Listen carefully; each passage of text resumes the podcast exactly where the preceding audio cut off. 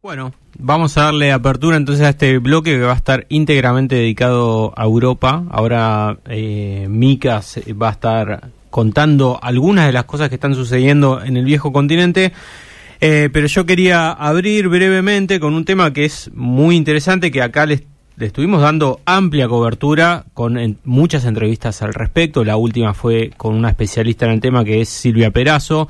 Eh, recuerden, esa última charla está también subida a la Spotify para, para quien quiera escucharla.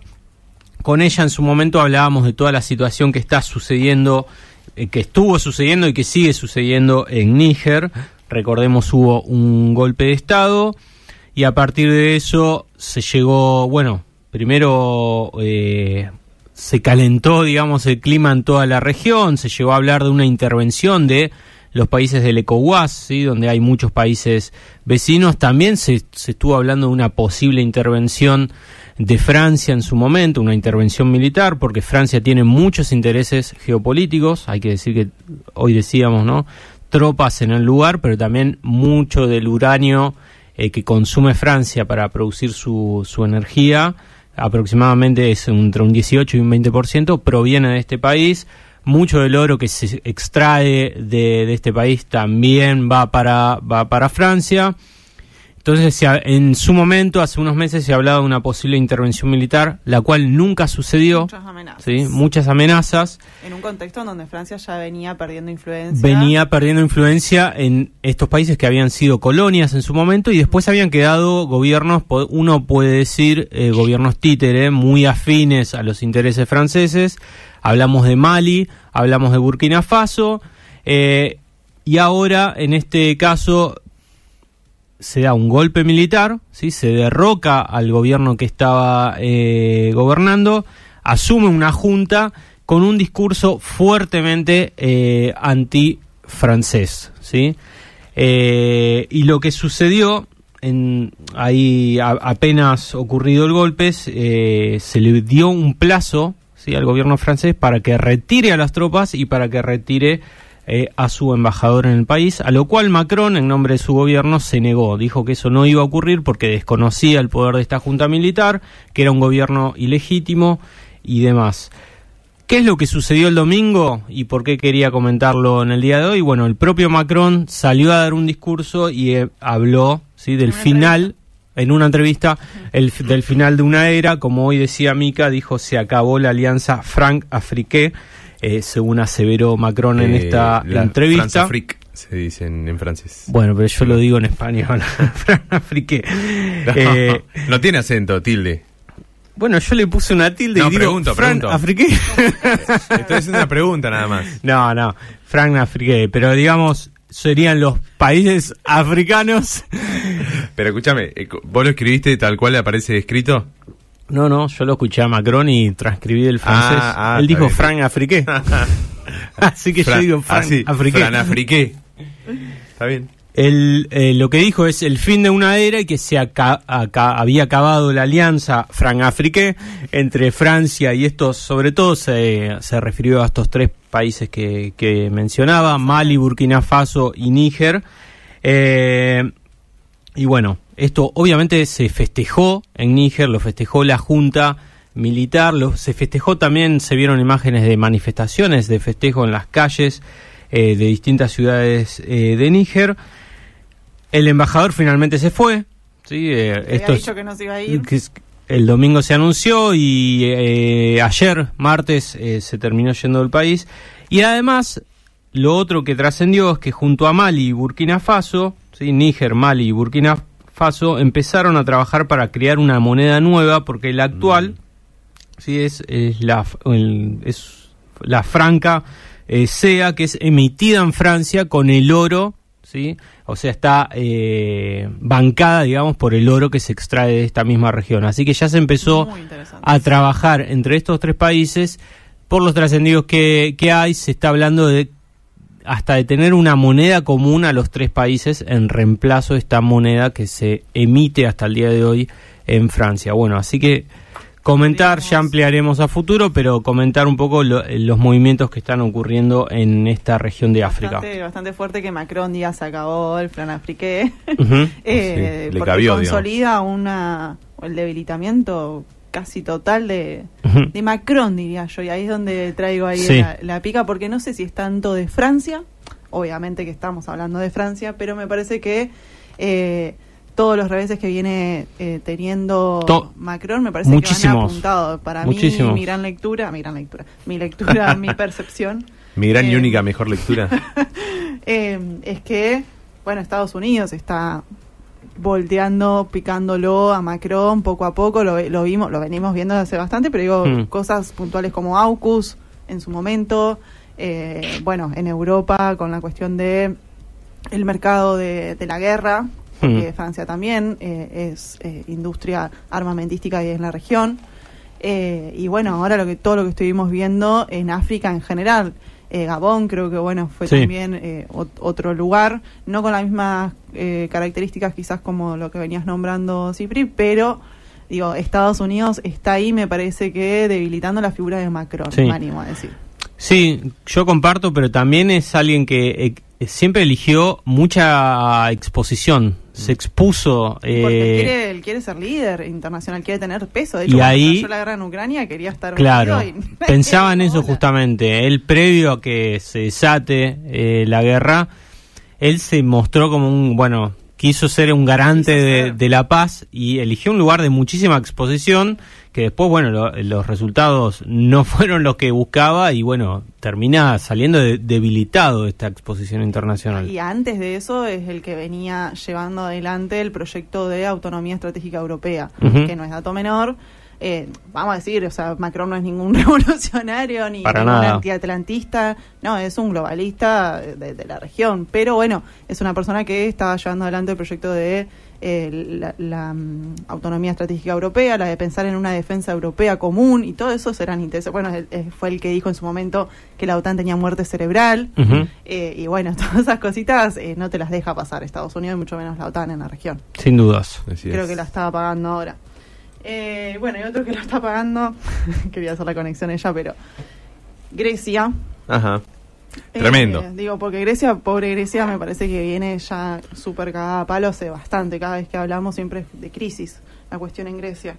Eh, el viernes pasado, el viernes 22, se aprobó la nueva ley laboral en Grecia, a pesar de la oposición en el Parlamento y, más importante, la oposición en las calles. Mm. Eh, ahora vamos a estar contando de qué va eso.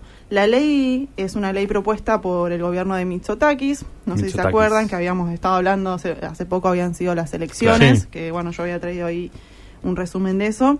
Eh, bueno, el gobierno de Mitsotakis, que fue reelegido, eh, lleva adelante esta ley, eh, que más que nada la defendió el ministro de Trabajo, Adonis Georgiadis eh, y que fue aprobada por la mayoría absoluta que, que el oficialismo de Nueva Democracia posee en el Parlamento, porque justamente cuando fue reelegido, eh, lo, lo- fue reelegido gracias a obtener la Mm. mayoría absoluta en el Parlamento. El resto de partidos votó en contra.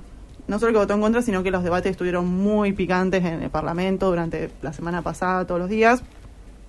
Y bueno, hubo distintas medidas de, de lucha y de fuerza por parte de los sectores de los trabajadores, hubo protestas en las calles. Em, quisiera saber, no sé si Cipri vos me podés ir buscando ahí porque eso no lo, no lo vi, si esta semana em, Y si esta semana había... ¿Y si esta semana? Em, no, si, si esta semana había algún tipo de mm, movilización. Eh, porque ya fue aprobada. Yo había visto, bueno, las movilizaciones previas, el jueves sobre todo, una gran eh, movida en las calles eh, y, un- y huelgas de 24 horas que llegaron a paralizar el transporte aéreo y marítimo. También hicieron algunas, eh, hicieron huelga algunos sectores de los trabajadores de los hospitales, los profesores y los docentes. Y la cuestión es que nos preguntamos por qué generó tanto rechazo esta ley.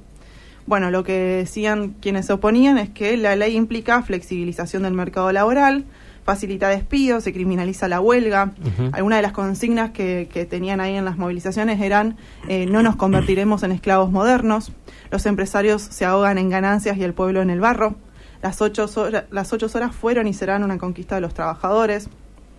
Eh, eran algunas de las consignas que estaban en la movilización.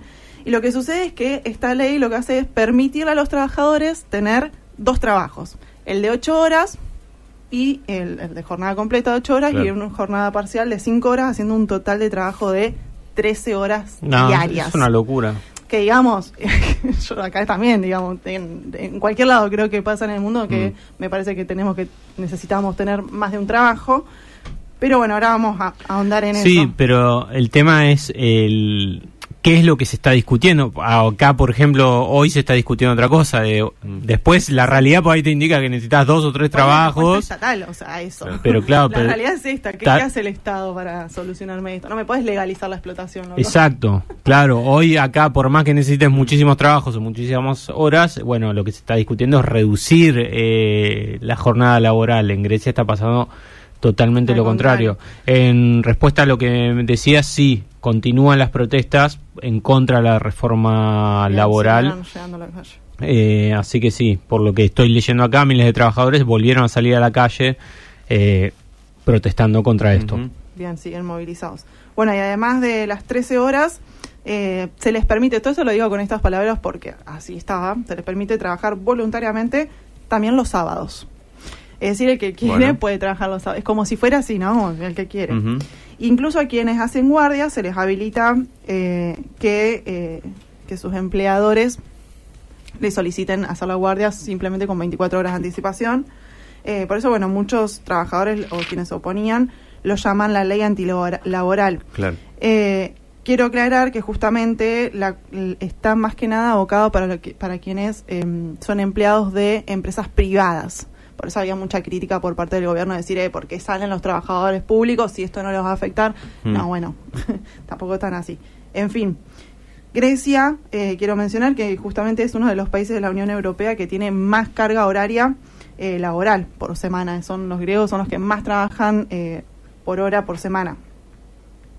Eh, y bueno, esto mismo quería eh, traer de que, eh, bueno, el, el- la aprobación de esta ley habla de la realidad griega y devela el hecho de que claramente que con un, o sea, el, el- el gobierno está diciendo que con un trabajo no alcanza, que con un sueldo Claro. no se vive.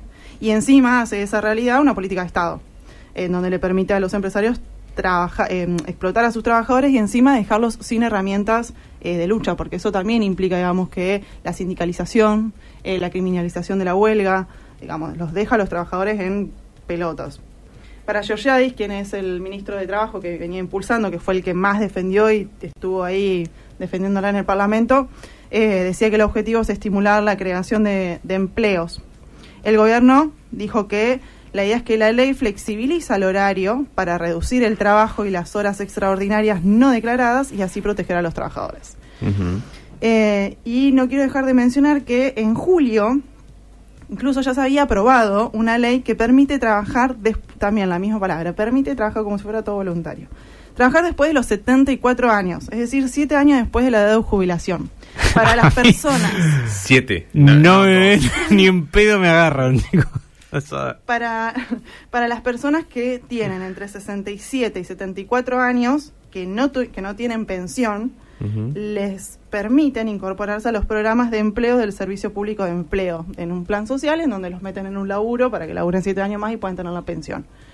Eh, o sea que, además de las 13 horas, los sábados eh, y la explotación y la posibilidad de despido, eh, se les suma que quizás tengan que trabajar hasta los 74 años para poder tener una pensión, eh, Oh. una pensión, ni siquiera puedo usar la palabra digna. Mm. Esta ley, la, del- la, de la que habilita la jubilación a los 64 años, a, diferen- a diferencia de la, de la ley que votaron el- la semana pasada, sí fue votada conjuntamente por otros espacios, por ejemplo, de Nueva, bueno, Nueva Democracia del Oficialismo, y, pero también por PASOK, digamos que es la socialdemocracia. Claro. Creo que Siriza y algunos más eh, dijeron presente y no mucho más, y el, y el resto de partidos eh, votó en contra. Eh, no obstante, mm, no quiero dejar de mencionar también que justamente este gobierno, el de Mitsotakis, fue reelegido hace en junio, Mm. chicos, y, y fue reelegido con un 20% de diferencia al, al segundo, o sea, Mm. eh, ganaron con el 40% y el segundo iba a un 20%, o sea, ganaron con una amplia diferencia, diferencia. y Mm. además de haber atravesado un montón de crisis y escándalos. Así que es interesante ver, eh, nada, la forma en que votan los griegos. Que Sí, no le eh, perdonen a la es, izquierda, eh, no, eh, sí, eso me parece un tema central. Eh, es un caso tan interesante el de Grecia, porque después de todo lo que pasó en 2015, toda la época de esto, la irrupción de Siriza al gobierno con Cipras y toda la discusión sobre la deuda y si eh, em, involucrarse en el plan de del Banco Central Europeo y todo tipo de cuestiones, bueno, se ve que se fue tan fue tan mala la experiencia realmente Sí, no se que termina desencadenando en esta situación. Y Siriza salió segundo eh, en la última elección, pero a esto, a 20 puntos de eh, Mitsotakis, que apenas asume su segundo mandato, ya está mandando este tipo de, de leyes al, al Parlamento. Y hay que ver qué es lo que sigue para el futuro también. Pues si, si esto es los primeros meses, no me quiero imaginar si consolida todavía más su poder que... En un contexto europeo de crisis, digamos, que está atravesando como Grecia como tan, tantos otros países europeos están Mm. atravesando una crisis de desempleo, inflación, digamos, eh, energética, de abastecimiento. Entonces No, está bastante, bastante pesuti. Eh, bueno, brevemente comento lo de Gran Bretaña, de que el sábado fueron miles de británicos salieron a la calle a manifestarse eh, contra el Brexit. Estaba Biden ahí, ¿no? Pidiendo volver a la, eso me interesa mucho, quiero ver esa foto. pidiendo volver a la Unión Europea. En el centro de Londres fue eh, de- devolvernos nuestra estrella, decían las consignas. Volveremos y que fue un gran error el Brexit. Eh, yo vi que no, no, no, como que no fue muy muy Masivo. cubierta Ah, la, la noticia. No sé si ustedes, por ejemplo, se habían enterado que había Yo habido no. movilizaciones. Me estoy enterando ahora. Menos mal que escuche este programa. Informadísimo. Sí. Eh, No, vi en Twitter alguna foto así, pero no, no, Claro, no le voy bueno, bola. Yo, eh, yo creería que en redes sociales y claro. principalmente Twitter No, debe haber habido. sí, pero digo, los medios, los medios No, que cero, cubren cero. internacionales, la verdad que no lo han levantado. Eh, y bueno, dicen que arrancó siendo una marcha modesta, que terminó siendo una de las mayores marchas anti-Brexit de los últimos Mirá. tres años. Así que eh, bastante Mirá. interesante eso. Y bueno, una de las cosas que se mencionaban también eh, a raíz, digamos, de esta movilización es que sondeos como el de What United Kingdom Thinks. Si Oh, ven- yes. si mi- Vamos. si mi inglés no me falla. No, it's amazing. El 58% de las personas en este sondeo dicen que están a favor de ingresar, a la, de volver, Volver. A, la Unión, a la Unión Europea y el 32% seguir afuera, cuando en realidad los resultados del referéndum que fueron... eh, el, el resultado del referéndum fue del 51%, casi Claro. 52%, para, ingres, para, mm, Para irse. para irse Claro. y el 48% para volver, Hmm. para quedarse, Para perdón. quedarse.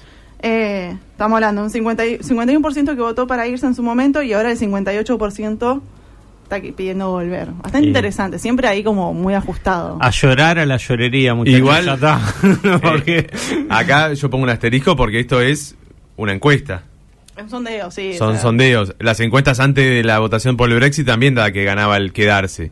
Mirá. Y sin embargo, eh, perdió. Pero bueno, nada, igual está bueno como para tenerlo, para ver esta tendencia y que se vuelva a discutir. Eh, esto pasó en, en Escocia también, había una, movimientos que pedían volver a ser parte de, de la Unión Europea, entonces bueno, estaba toda esa discusión si volver a llamar un referéndum independentista y cosas Sí, por el estilo. De hecho, el, quienes asumieron hace unos meses como autoridades en Escocia, una de las promesas que tenían era llamar, creo que en 2025 o 2026, a un referéndum por la independencia. Eso al final igual se terminó desinflando casi te diría por completo, hasta donde lo estuve siguiendo el tema. Eh, pero sí, es algo que siempre está en agenda, ¿no? Porque ellos lo que argumentan es, bueno, nosotros como escoceses queríamos seguir perteneciendo a la Unión Europea, ganó el Brexit, pero no estamos de acuerdo, así que eh, no nos Sí. favorece esta situación, nos separamos del Reino Unido. Pero bueno, ahí quedó. Gales también creo que estaban en la misma situación. Eh, habían movimientos, Sí, sí. o sea, ahí de, de querer independizarse de, de Gran Bretaña. Eh, si les parece, hacemos una breve tanda Excelente. y eh, en breve hacemos como dicen algunos británicos, vamos a volver.